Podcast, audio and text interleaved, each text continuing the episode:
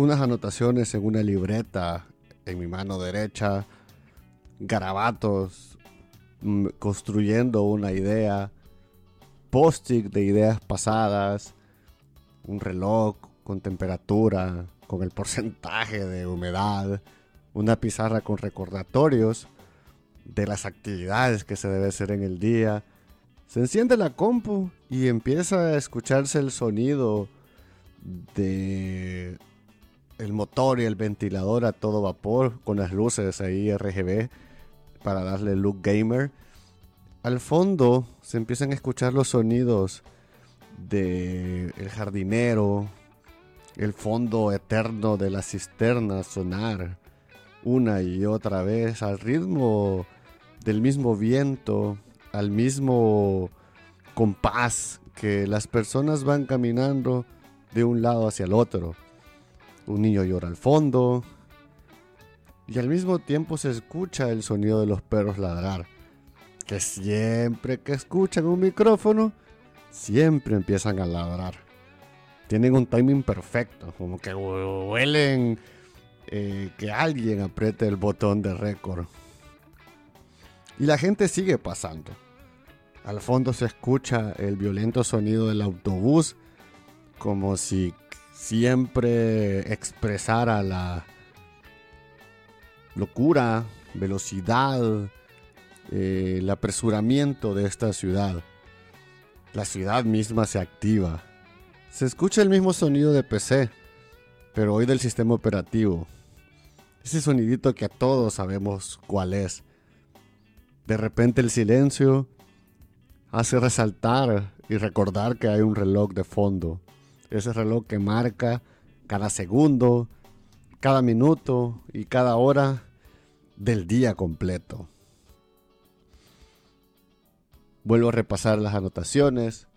Veo que estamos a 24 grados con 56 de porcentaje en una mañana de un día cualquiera, otro día más en el trabajo. Viendo el celular, viendo las publicaciones de redes sociales, escuchando a lo lejos el mezclado y mixeado sonido de, de todo lo que sucede al mismo tiempo y del mismo tiempo, o más bien seguidamente, no se escucha nada, pero nada de nada. Clic en una ventana, clic en otra, saludos cordiales en un correo, el sonido del viento entrar por la ventana y, golpear eh, las cortinas. Y ver a un lado la ventana, recordar que al fondo hay un cerro o un volcán. Parece un día sin nubes.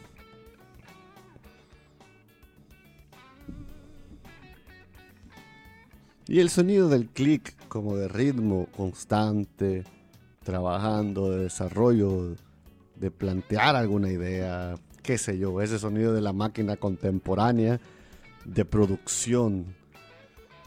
Y es que si analizamos cada una de estas situaciones, sin el contexto no podemos decidir o definir a dónde está sucediendo, quién es el que está haciendo las cosas.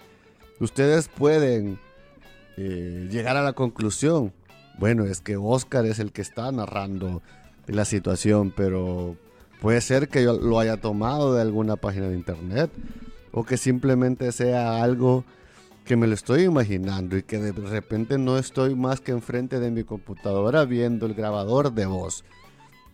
El contexto nos define la situación, le da valor al, al problema y un valor eh, que puede ser cuantificable, puede ser cualificable en algún momento.